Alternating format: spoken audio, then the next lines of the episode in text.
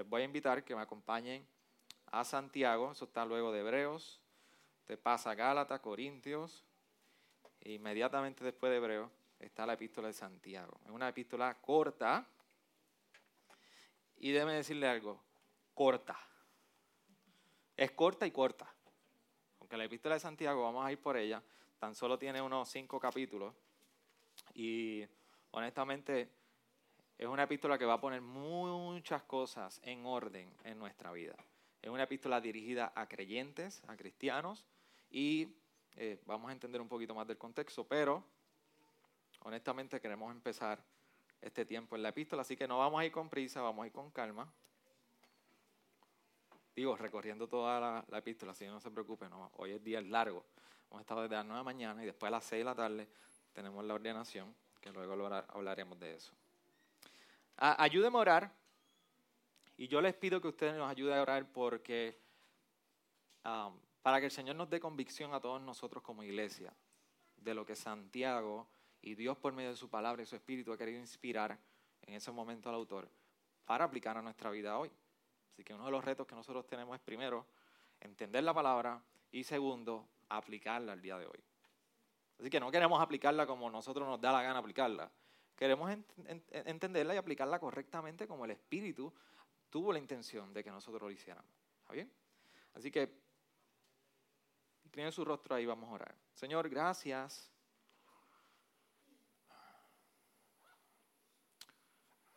Gracias que dentro de tantas responsabilidades, preocupaciones, situaciones,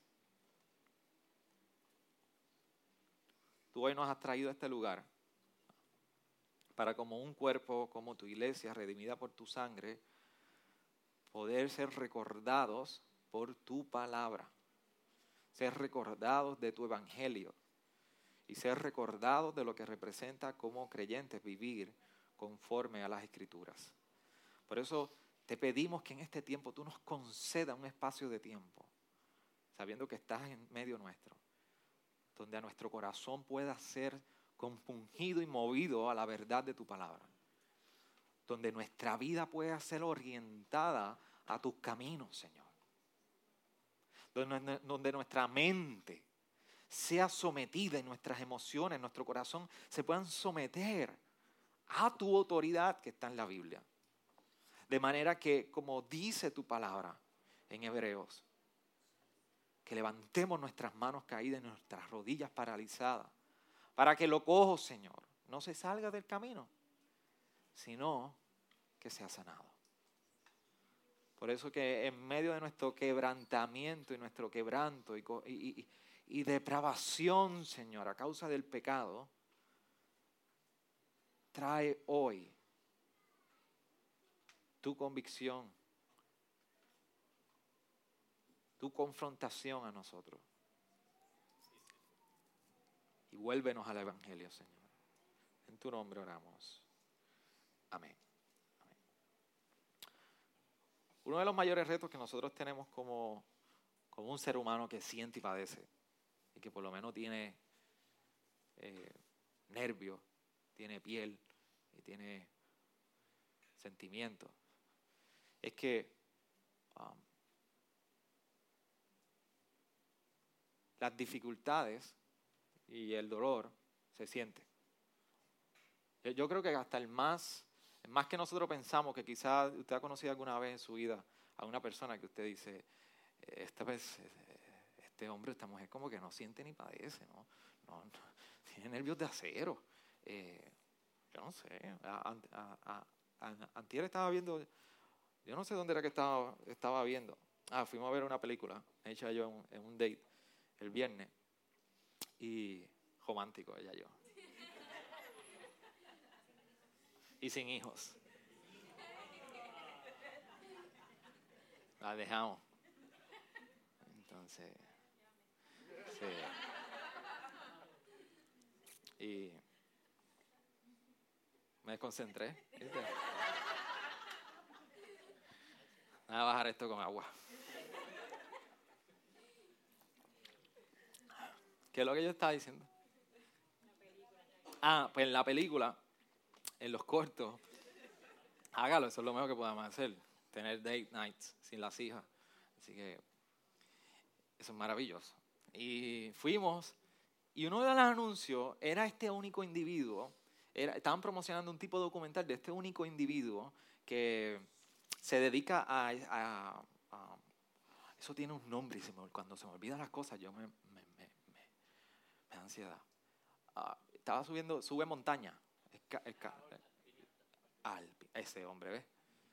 Ese hombre sabe. Ese hombre es conocedor. Un alpinista. Rápido, uno por ahí dijo, escalador.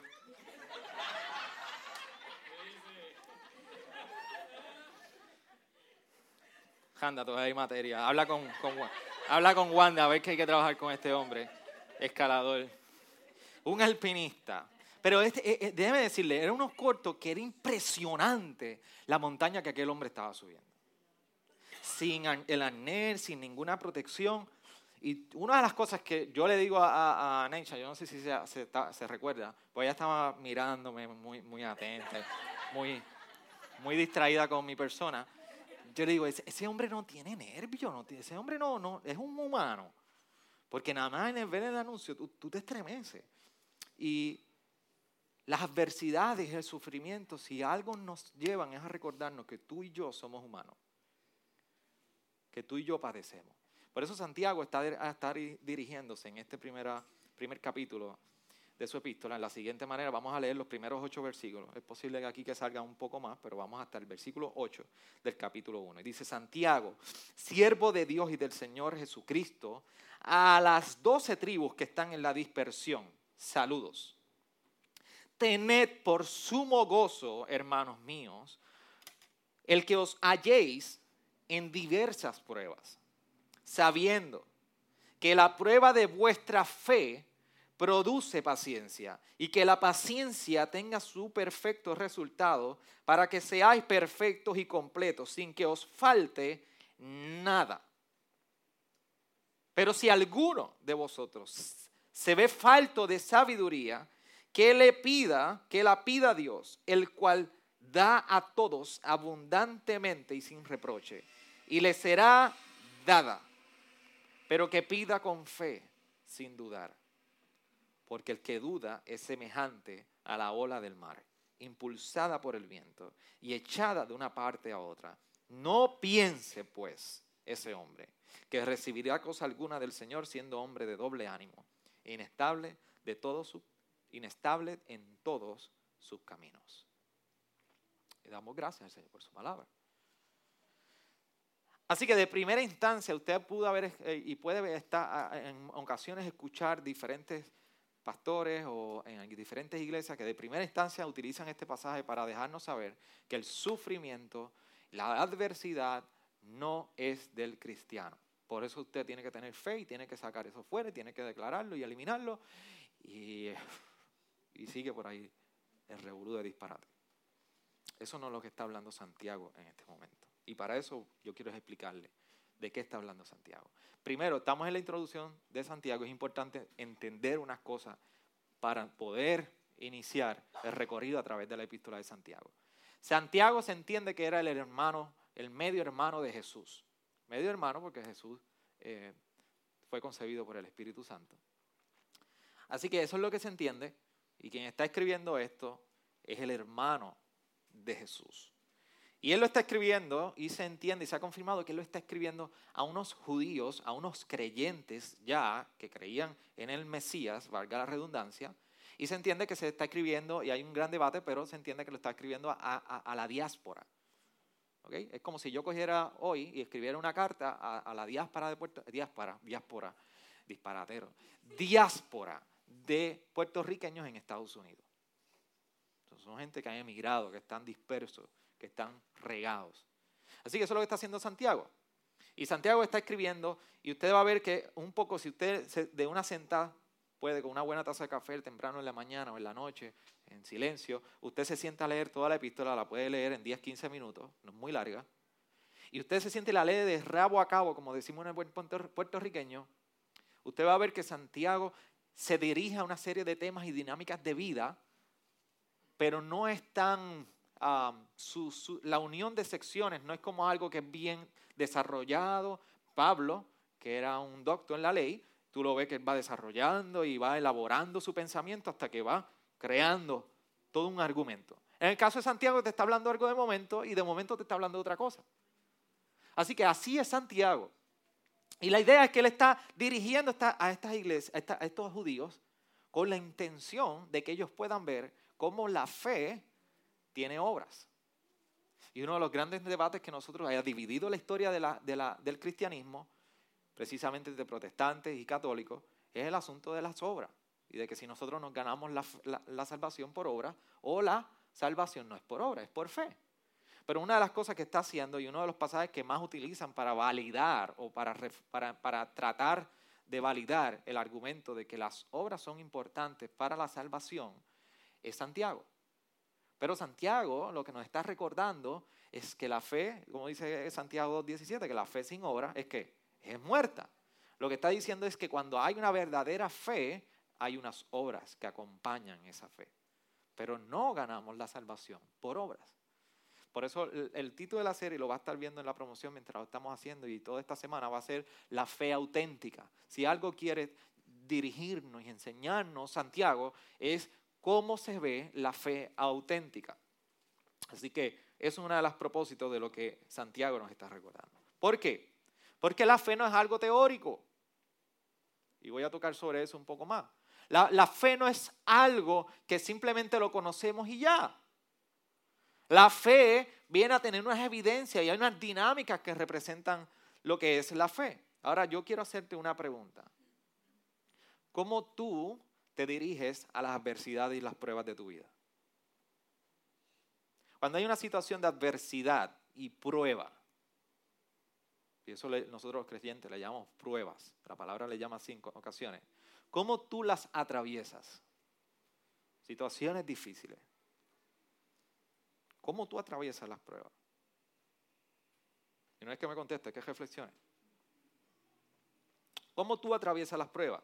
En un momento dado, y haciendo un, desviándonos un poquito nada más, a otro pasaje, en Filipenses, Pablo nos trae una perspectiva bíblica de cómo nosotros debemos pasar las pruebas, cuando en Filipenses 1, versículo 29, nos dice, porque a vosotros se nos ha concedido por amor de Cristo no solo creer en Él, sino también sufrir por Él.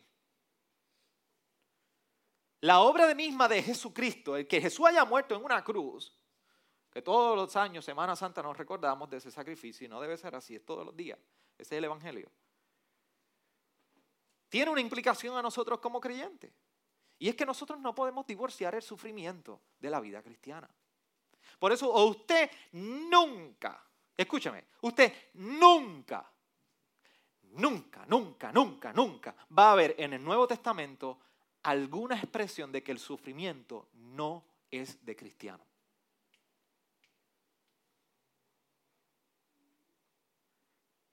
Usted nunca va a encontrar algo o alguien en la Biblia que diga que no podemos sufrir.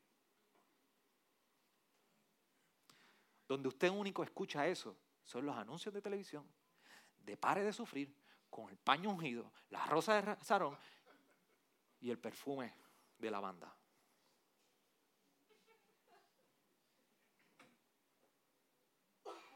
Quien le diga a usted que usted no puede sufrir, póngale en duda dónde está su fe. Como una ocasión yo me senté con, con una persona y después descubrí que es un hereje. Me decía que no podemos sufrir. Y si tú sufres y tú te enfermas, porque estás en pecado? Y yo, ¿what? ¿Cómo? Si tú estás enfermo es porque estás en pecado. ¿Ah? Y eso, eso está por ahí, mi hermano. Eso está por ahí, por eso mucha gente se niega a sufrir. Y tú te dirás, pero es que este pastor es medio masoquista, como que le gusta sufrir.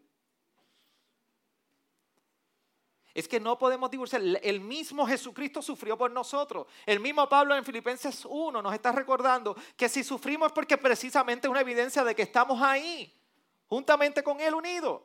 El sufrimiento es parte de la vida cristiana. Pregúntese cómo murió Esteban. Pregúntese cómo murió Jesucristo. Pregúntese cómo murió Pablo. Pregúntese cómo murió Pedro, que se entiende que fue crucificado. Todos los que caminaron con Jesús murieron como mártires. Pablo escribe en Filipenses y sabe lo que está hablando en Filipenses. ¿Sabe cómo está escribiendo en Filipenses?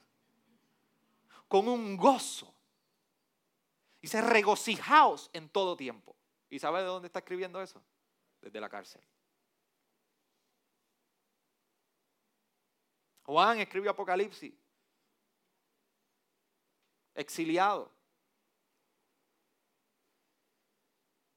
Así que toda la enseñanza a través de toda lo que es el Nuevo Testamento, usted va a ver que hay sufrimiento. Pero hay una diferencia, yo quiero hacer entre dos tipos de sufrimiento. Primero, y este no es el que vamos a hablar hoy, hay un sufrimiento que es a causa de las consecuencias de pecado en nuestra vida. Si tú tomas unas decisiones en pecado, por causa del pecado, porque nuestra naturaleza está corrompida, ¿se acuerdan? Adán, Eva, comieron del fruto, se dañó todo. Sencillo. Había una pintura hermosa y Adán y Eva la mancharon. Llegó el pecado. Y todos ustedes son Adán y Eva. Todos ustedes.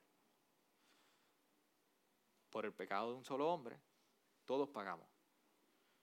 Ahora usted, por eso usted tiene unas inclinaciones a unas cosas que usted sabe no deben hacer. Por eso su carácter sale en el matrimonio. Por eso usted en vez de decir alpinista dice escalador. Porque está corrompido hasta nuestra lengua.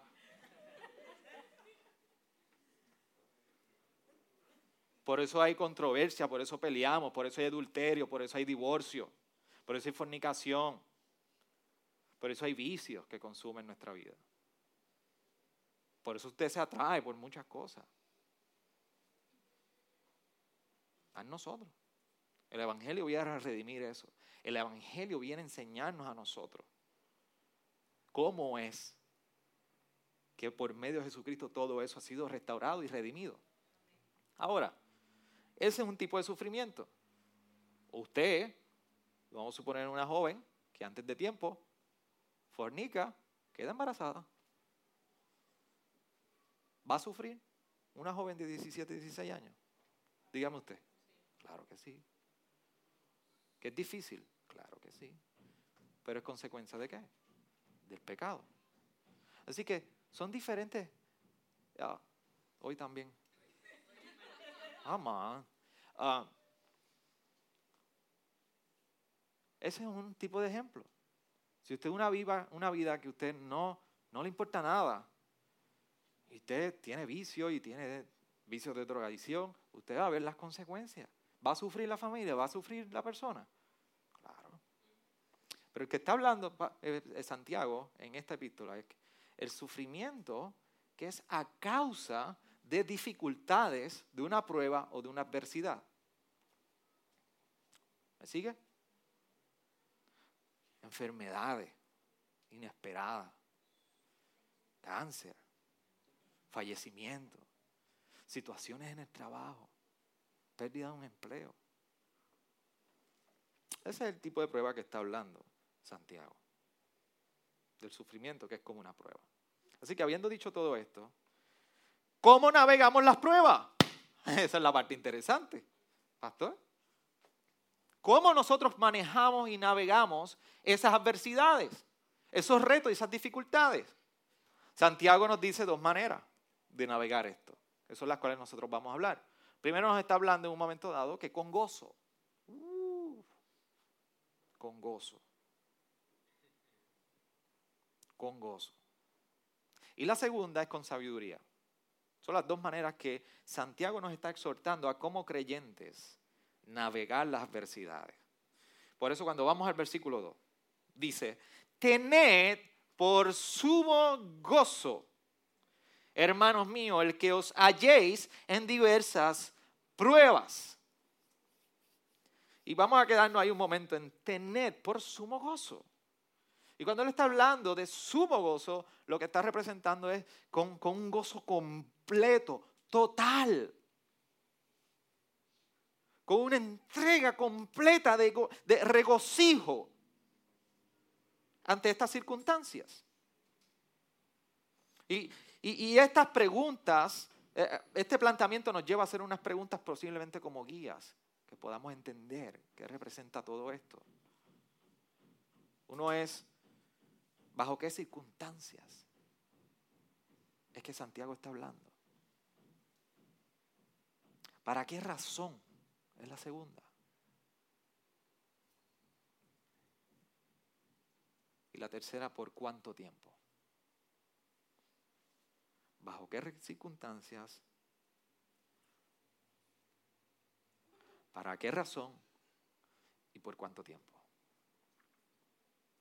Porque entonces, permítame salir un momento al lado y decir, ¿de dónde viene este gozo que está hablando Santiago? ¿De, dónde viene? Porque que yo sepa, a nadie le gusta pasar adversidad y prueba. Si a usted le gusta, usted es un alien, usted es de otro planeta, usted yo no sé. ¿Y cuántos han pasado por pruebas o adversidades? Si usted no ha pasado, a usted le va a tocar. Todo, todo ser humano, todo ser humano, todo creyente pasa por adversidad. ¿De dónde viene el gozo que está hablando Santiago? Santiago nos está exhortando y nos dice que podemos tener gozo en estas dificultades porque Santiago nos lleva a considerar los resultados de la adversidad.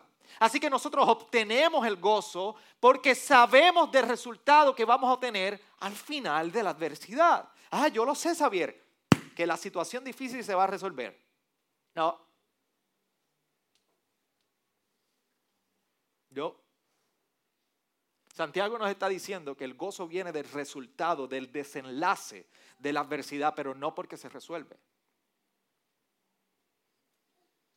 Tú y yo estamos acostumbrados a la reciprocidad. Déjame, Neva, tirarme la palabra de domingo. Maestra, al fin. Siempre me tiene ahí las palabras ahí. Las voy a crucificar aquí reciprocidad. Estamos acostumbrados a que las circunstancias sean recíprocas a nuestras expectativas. ¿Por qué? Porque si usted hace algo bien, usted espera que el resultado salga qué? Bien. Si usted hace algo mal, usted espera que el resultado sea mal. Y a veces esperamos que salga bien.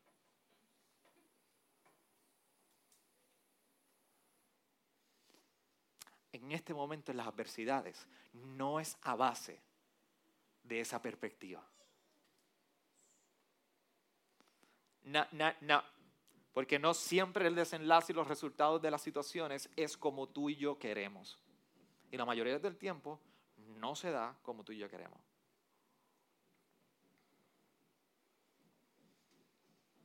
Por eso cuando nosotros vemos, y vamos a ir a tocar un poquito más adelante, el versículo 5, perdón, el 4, dice, para que seáis perfectos y completos, sin que os falte nada. Hay un resultado de la adversidad que nos está enseñando Santiago. Va a haber un momento donde esa adversidad va a provocar que no te falte nada y que tú estés completo y seas perfeccionado. ¿Y eso qué significa? Lo vamos a hablar. Pero ya hay un resultado que sabemos, que es el motivo de nuestro gozo. Y, Él está trayendo esta exhortación de tener gozo. Porque una de las cosas que nos, nos quiere cuidar es de que tú y yo tengamos la precaución de no darle la soberanía a la adversidad sobre nuestros pensamientos. Cuando tú y yo podemos entrar en la adversidad con el gozo, con el gozo completo y en su plenitud, tú y yo estamos cuidando de no entregarnos en nuestras emociones y darle esa soberanía a la adversidad sobre todo lo que tú y yo somos.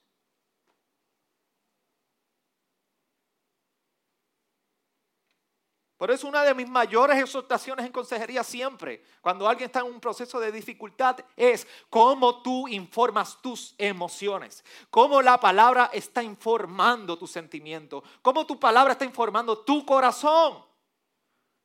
Porque si tú dejas que reine sobre tus pensamientos, va a tener el control soberano sobre las circunstancias. Y por esa razón no puedes abordar la adversidad con gozo. Pero la primera pregunta que yo les compartí ahorita, ¿bajo qué circunstancias es esto? Bueno,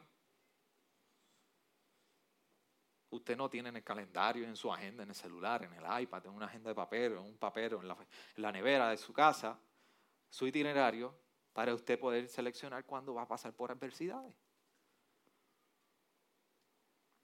Las adversidades, las, las circunstancias, las pruebas llegan en diferentes momentos. Usted no tiene el control de eso. Pero algo bien interesante que nosotros estamos viendo es que más adelante, en el versículo 13, y eso no es materia de hoy, será para la próxima ocasión que yo predique, dice que nadie diga cuando es tentado, soy tentado por Dios, porque Dios no puede ser tentado por el mar, y él mismo no tienta a nadie. Santiago está hablando de la tentación aquella que te mueve a pecado. Sin embargo, la palabra tentado, perasmos en su griego, porque el Nuevo Testamento fue escrito en griego. Así que para nosotros poder entender muchas cosas de lo que dice el Nuevo Testamento, nosotros vamos a qué idioma? Al griego. Así que si usted usa Google Translate, cuando usted tiene y usted no es muy bueno en el inglés, y usted está leyendo en español y usted dice, esto como que no está bien, no lo tradujeron bien. ¿Y que usted va? Va al inglés, mira, ah, es que se quedó una palabra. Ahora le hace sentido lo que dice en español. Para nosotros podemos ir en ocasiones y decir, no me hace, no entiendo mucho lo que está diciendo en español. Vamos al griego, miramos el griego. Perasmos es la misma palabra de tentado que Santiago está usando en el versículo 2 para pruebas. Así que es una palabra que se intercala pero el principio en ese versículo 2, Pablo la está trayendo como en el asunto y en el contexto de adversidad y prueba. ¿Me entendió con eso? Yo quiero que usted pueda hacer esa diferenciación, bien será, va leyendo. Así que lo que está haciendo es que la adversidad no hay manera de nosotros poder calendarizarlas o ponerle un itinerario. Llegan y punto. Ahora, ¿para qué propósito? ¿Para qué razón son las pruebas? Vamos al versículo 3. Versículo 3 está diciendo, sabiendo que la prueba de vuestra fe produce paciencia. Y hay dos palabras interesantes, sabiendo y prueba.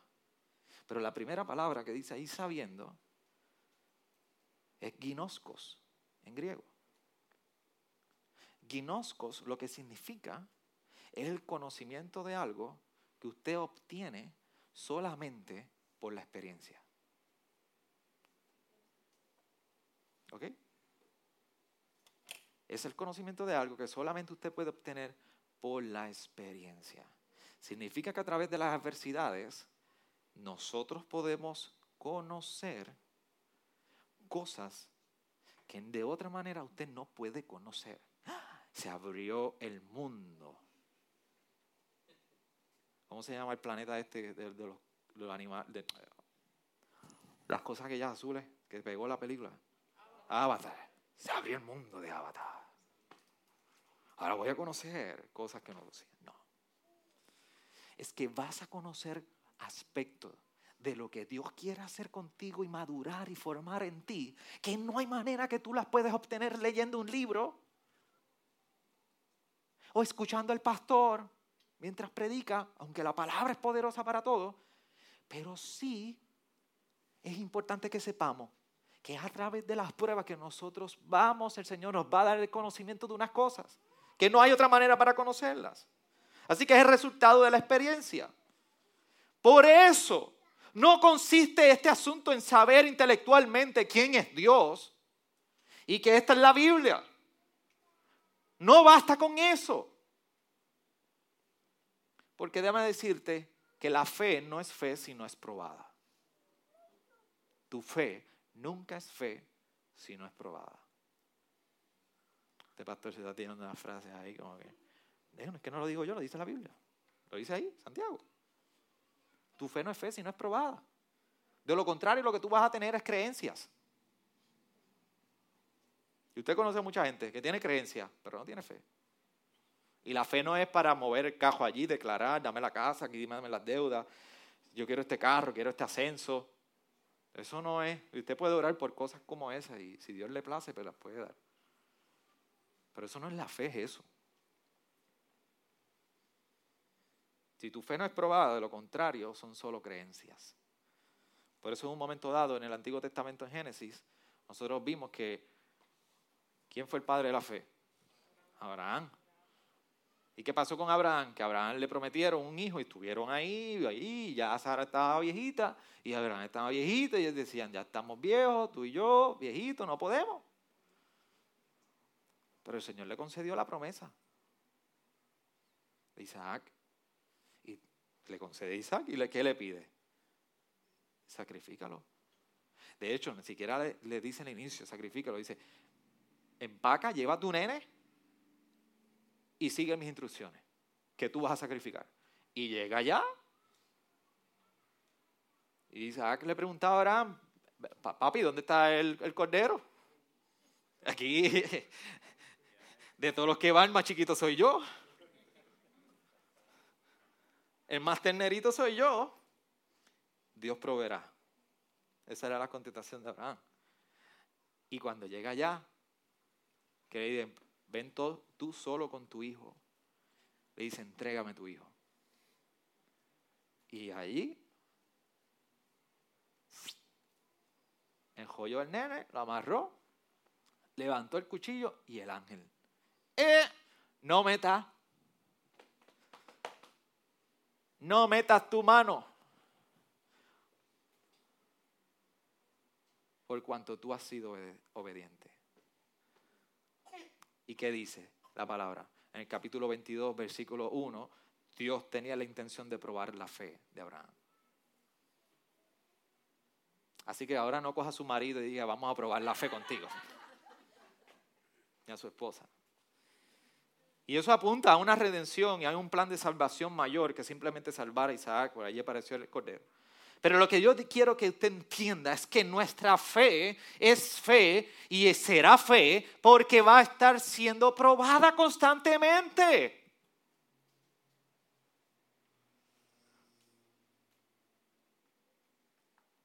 ¿O acaso usted se casa y usted se casó los que están los matrimonios? Y usted prometió allí amar hasta la eternidad y usted lo dejó ahí. Y ya. Tú por allá, yo por acá. No. La prueba de ese amor es que, ¿ah? que cuando tú digas, escalador, tu esposa te sigue amando.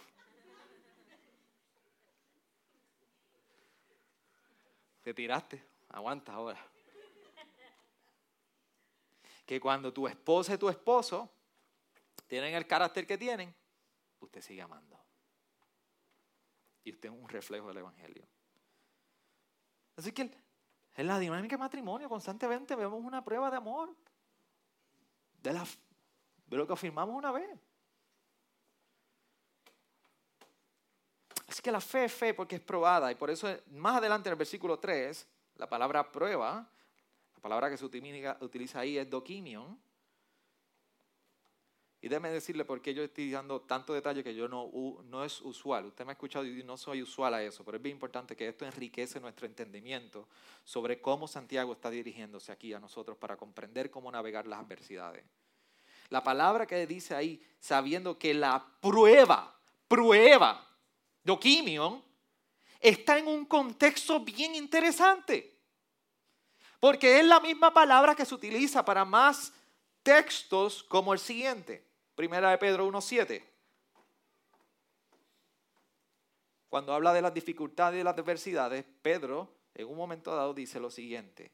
Para que la prueba de vuestra fe, más preciosa que el oro que perece, aunque probado por fuego, sea hallada que resulta en alabanza, gloria y honor en la revelación de Jesucristo. ¿Qué está diciendo Pedro ahí? Que tu fe va a ser probada, así como la del oro, Y usted sabe cómo se prueba el oro, ¿verdad? ¿Usted sabe cómo se prueba el oro? ¿Cómo se prueba el oro? Fuego. Candela. Y usted le mete el oro ahí. ¿Y cómo usted saca las impurezas del oro? Que mientras más caliente, más sube la escoria. Y allá van y la escoria la limpian. Y le mete caliente y sube la escoria. Y, y limpia. Toda la escoria va subiendo arriba, arriba, arriba, arriba, mientras más caliente tú le pones. Y por eso el oro puede ser refinado. Y sacan esa escoria. La fe es probada de esa manera. Así que a ti y a mí nos van a poner ¿dónde? En el fuego.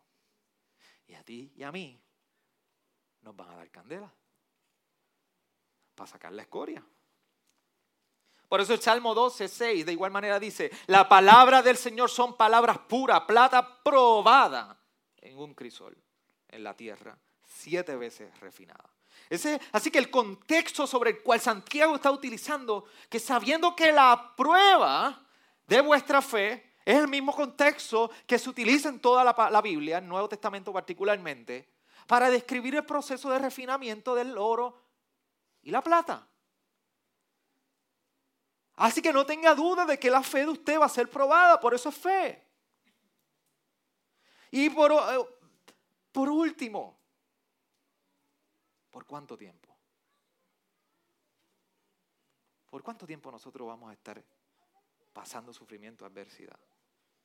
Versículo 4 dice, y que la paciencia tenga su perfecto resultado para que seáis perfectos y completos, sin que os falte nada hasta que Dios quiera terminar contigo. Hasta que terminemos de protestar. Hasta que Dios nos lleve a madurar, como dice ese versículo 4. Por eso una de las preguntas que en la adversidad tú y yo constantemente tenemos que recurrir a decir, ¿qué quieres producir en mí? ¿Qué estoy produciendo yo? ¿Cuáles son los frutos en mi vida a causa de la adversidad y los momentos difíciles? Porque la adversidad va a durar y va a perdurar y va a durar y va a perdurar hasta lo que tú y yo tengamos que aprender se quede pegado a nosotros. Para los tiempos de María todos, todos experimentamos la oscuridad absoluta que había en este país. Y una de las cosas que hicimos nosotros para buscar un poquito de iluminación en la noche y un poco de seguridad es que fuimos, ordenamos unos foquitos pequeños, económicos, de esos de luz solar. Y como allí no hay electricidad para hacer bajeno, yo fui y compré uno, un tape dos caras. Y allí le puse el tape, el tape ese de, de gorila. Y allí lo puse al frente de la marquesina. Puse uno y puse el segundo. Al otro día me levanté, había uno puesto y el otro el piso. ¿Por qué? Porque había que ponerle tape. Y ese tape usted se lo dejaba un tiempo pegado al foco, de manera que se pudiera adherir correctamente y completamente a la superficie del foco. Pero uno de ellos no lo dejé suficientemente, el suficiente tiempo pegado. Así que a ti te van a pegar a la adversidad hasta que tengas que dar el fruto que tienes que dar, no antes. A ti te van a pegar a la adversidad hasta que Dios te madure.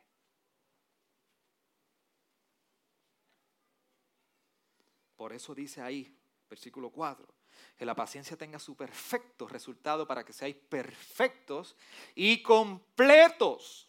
Y en la, connotación, lo que significa completos, y ya se acabó el griego por hoy, completos es madurez. La palabra es madurez. Eso es lo que significa completos. Es para producir madurez en ti y en mí. Por eso si usted ve una persona que lleva en la iglesia 30, 40 años y usted lo ve inmadura, se siente de nada, Me pasaste por el lado, no me saludaste. Me duele la uña, la espalda. Aquí como Dios quiere. Usted conoce personas así. Y, personas del Señor. Pero cuando usted ve con una persona madura, cuando usted ve una persona madura y un creyente espiritualmente maduro, mire su mochila de experiencias y mire su pasado y va a encontrar sufrimiento en él. Usted va a encontrar adversidad en él. Esta es la vida cristiana, amado. Y no es una vida deprimente, es con gozo porque nos están madurando. Nos están haciendo perfectos en Él. Por eso Colosenses 1.28, el mismo Pablo en esta epístola de Colosas dice, a él, a él, nosotros proclamamos, amonestando a todos los hombres y enseñando a todos los hombres con toda sabiduría, a fin de poder presentar a todo hombre perfecto en Cristo. En ti continúan obrando y obrando y obrando y obrando y obrando y trabajando en tu carácter, trabajando en tu carácter, porque tú creces a la imagen de Cristo. Sabemos que no alcanzamos perfección en esta tierra, pero usted y yo estamos en un proceso de madurar. Por eso un cristiano maduro siempre va a tener adversidades en su resumen.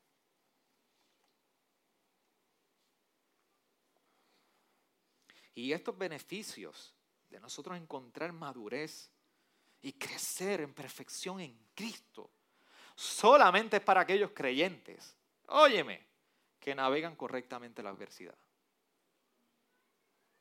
No pienses que siendo de doble ánimo, tú vas a conseguir los resultados los creyentes que navegan la adversidad con gozo consiguen estos resultados. Así que la pregunta es, pastor, pero ¿qué hago ahora? Versículo 5 nos dice que debemos hacer. Pero si alguno de vosotros se ve falto de sabiduría, que la pida a Dios, el cual da a todos abundantemente y sin reproche, y le será dada. Corre a la sabiduría, corre buscando sabiduría enfrenta y navega con gozo y corre a buscar sabiduría.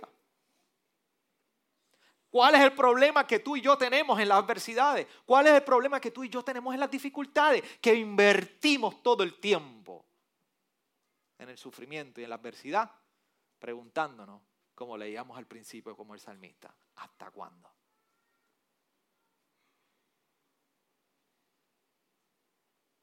Nunca consigues la sabiduría porque estás todo el tiempo preguntándote, ¿por qué pasó esto? ¿Por qué me pasa esto a mí? ¿Por qué? Cuando la pregunta de sabiduría y de buscar la sabiduría, de correr tras la sabiduría, con gozo, es, ¿cómo paso esta adversidad? ¿Cómo atravieso este momento? ¿Cómo me enfrento a esta situación? ¿Cómo paso victoriosamente y en gozo esta adversidad.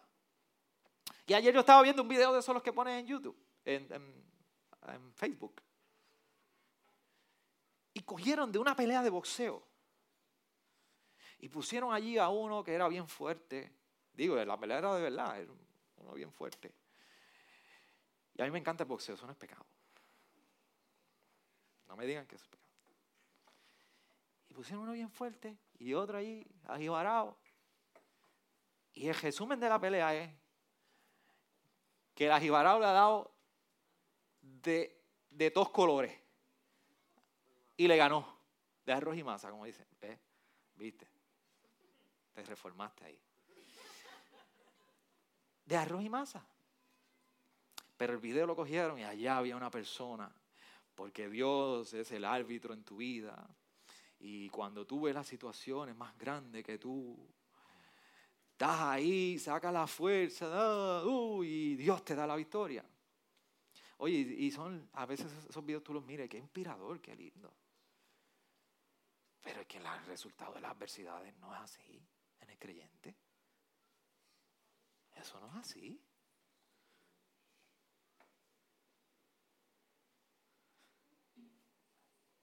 La adversidad no es cuán duro tú y yo somos. Al contrario. A nosotros nos ablandan, nos ablandan hasta dejarnos saber que tú no eres fuerte. Que dependes en Él. Por eso la pregunta en sabiduría es, ¿cómo paso la prueba? Y permítame terminar con esto.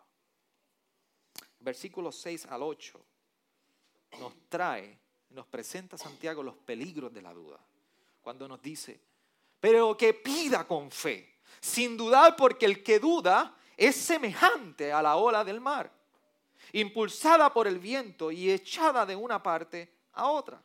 No piense pues ese hombre que recibirá cosa alguna del Señor, siendo hombre de doble ánimo, inestable en todos sus caminos. Los peligros de la duda. Santiago nos está enseñando y nos quiere exhortar, cuídate de los peligros en la duda cuando vas a atravesar las adversidades.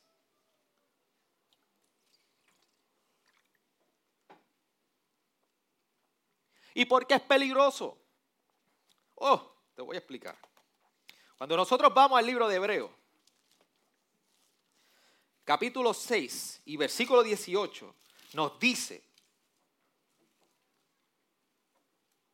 a fin de que por dos cosas inmutables, en las cuales es imposible que Dios mienta, los que hemos buscado refugio, seamos grandemente animados para asirnos de la esperanza puesta delante de nosotros, la cual tenemos como ancla del alma, una esperanza firme, segura y firme y que penetra hasta detrás del velo. ¿Sabes de quién está hablando ahí? La esperanza que se nos ha dado, que Dios nos ha dado, que nos dice que es inmutable, que no cambia, a tal punto que se ha comprometido en hacer cumplir esa esperanza de que tú y yo, de la cual tú y yo nos anclamos, y estamos firmes y seguros de que la salvación es en Cristo.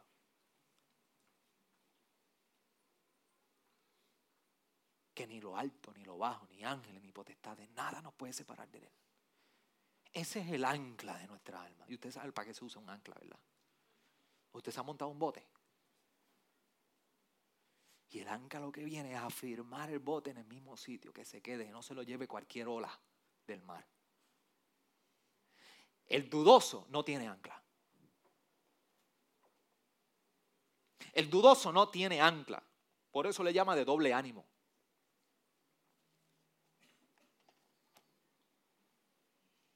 No es consistente. Va y viene. ¿Cómo se ve el dudoso? Y aguántese aquí.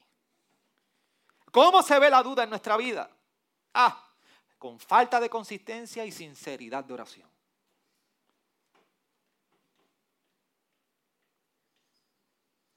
El dudoso es un preso de los vientos de motivos y de motivaciones y deseos. ¿Por qué? Porque un día quieres la sabiduría de Dios y el otro día quieres la sabiduría del mundo. Un día quieres buscar su consejo y el otro día te importa tres pepinos. Dices creer en Dios, pero no hay consistencia en tu vida. No hay sinceridad delante de Dios.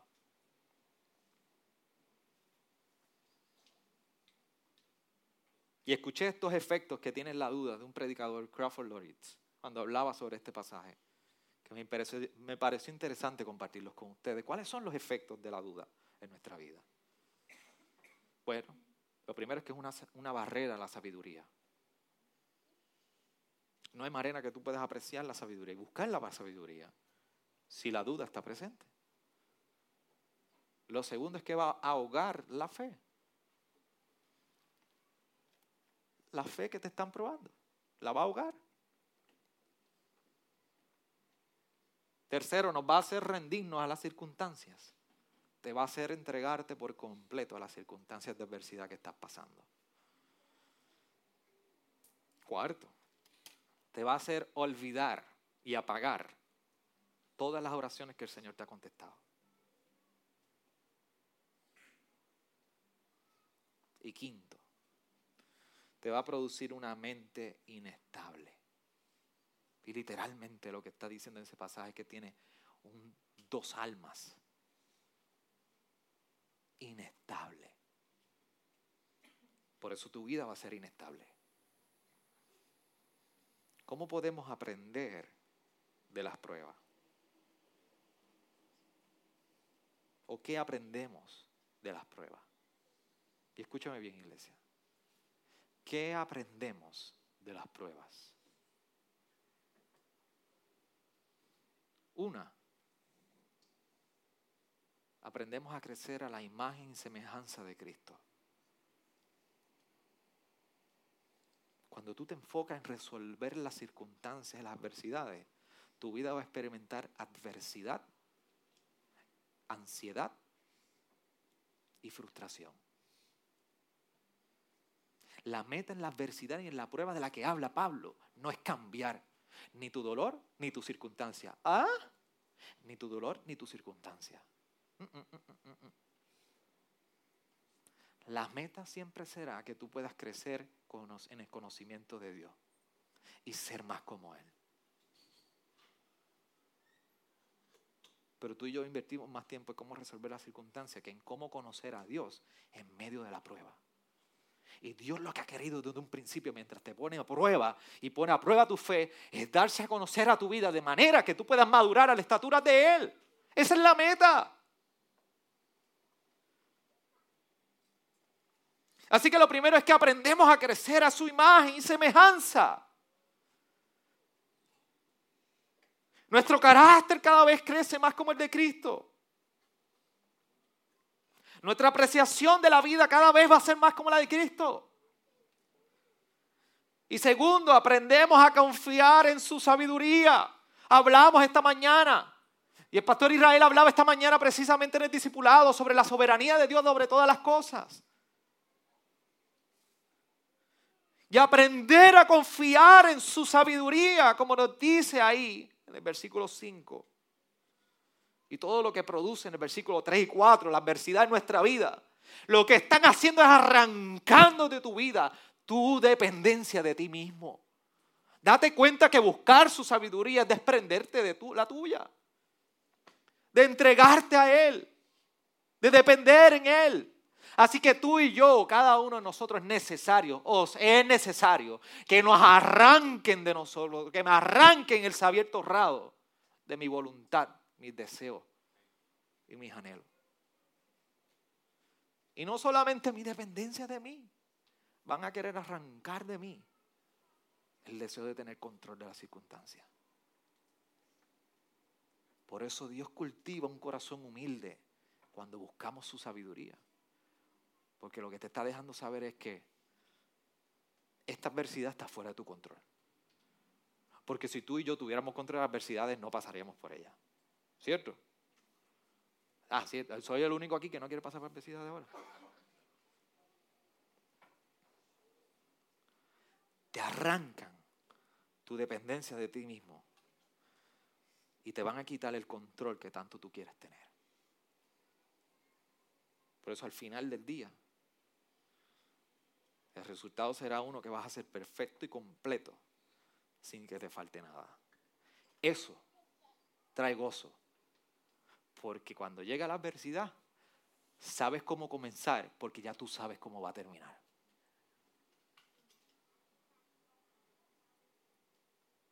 Comienzas con gozo, terminas maduro, perfecto a la imagen de Cristo. ¿Qué más gozo queremos? ¿Qué más regocijo queremos? Para el creyente eso es una promesa. Y si hay uno aquí que todavía no ha puesto tu fe en el Evangelio, Hoy es un buen día. Hoy es un buen día para que tú pases juicio de tu corazón y tu vida. Y tú evalúes cuál es el ancla de tu vida. Porque la vida allá afuera azota duro. Y si, te, y si nos conocemos entre nosotros, nos damos duro también. Pero solamente poniendo nuestra fe como ancla en la obra de Cristo, nos mantiene firme. No nos exime de tribulaciones, pero nos da la esperanza y la fe de algo que no puedes tener si no tienes fe en Él. En Cristo está anclada nuestra vida. Si Dios hoy responde a tu corazón para poner tu fe en el Evangelio, no lo ignore. Porque solamente procede de Él. Tu carne nunca va a poner esto. Y tú como creyente que has puesto tu fe en Él, si hoy estás pasando pruebas o no estás entendiendo las adversidades, yo espero que esta palabra hoy ilumine tu corazón y te ayude. Que encuentres el consuelo, pero sobre todo que encuentres el gozo con el cual Dios quiere que atravieses las pruebas y que sepas que si todavía estás pegado con el tape doble cara a la adversidad, es porque no quieren que todavía te caigas.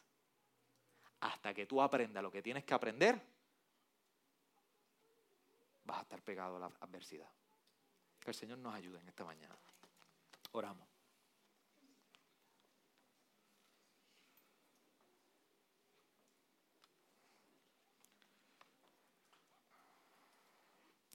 Crea tu rostro ahí donde tú estás. Yo creo que hoy es un buen día para meditar. Nos vamos a ir ya, yo sé que está.